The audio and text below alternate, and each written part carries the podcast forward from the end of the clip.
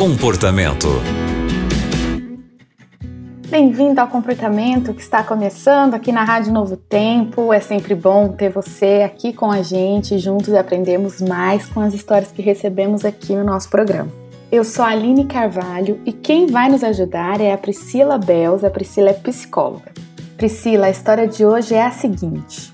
Meus vizinhos estão brigando muito ultimamente e, por dividirmos parede, conseguimos ouvir tudo aqui em casa e meu filho de 6 anos está ficando assustado.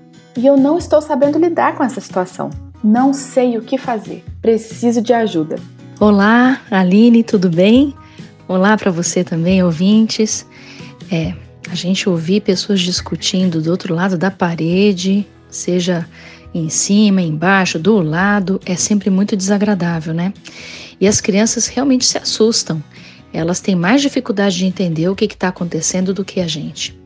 Eu não conheço seus vizinhos, mas eu aconselharia você a separar um tempo para ter uma conversa com eles.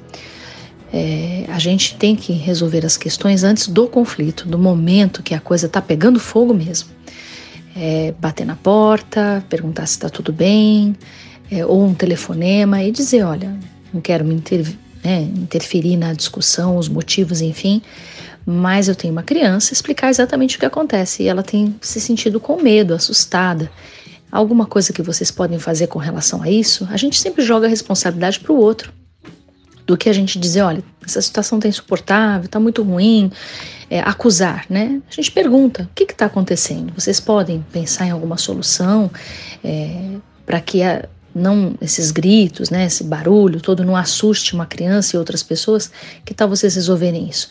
Eu sei que falar assim parece fácil, né? A situação às vezes é bem mais complexa, mas parta desse princípio de que se você não fizer nada, as coisas vão continuar. E de repente, se você puder falar o quanto isso está incomodando uma criança, eles podem, quem sabe, se sensibilizar e mudar essa situação e resolver essa pendência entre eles.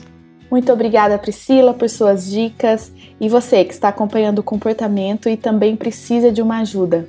Você pode escrever para a gente, é só enviar um e-mail para comportamento@novotempo.com. O programa de hoje fica por aqui e a gente se encontra no próximo. Você também encontra o comportamento em youtube.com/novotempo rádio.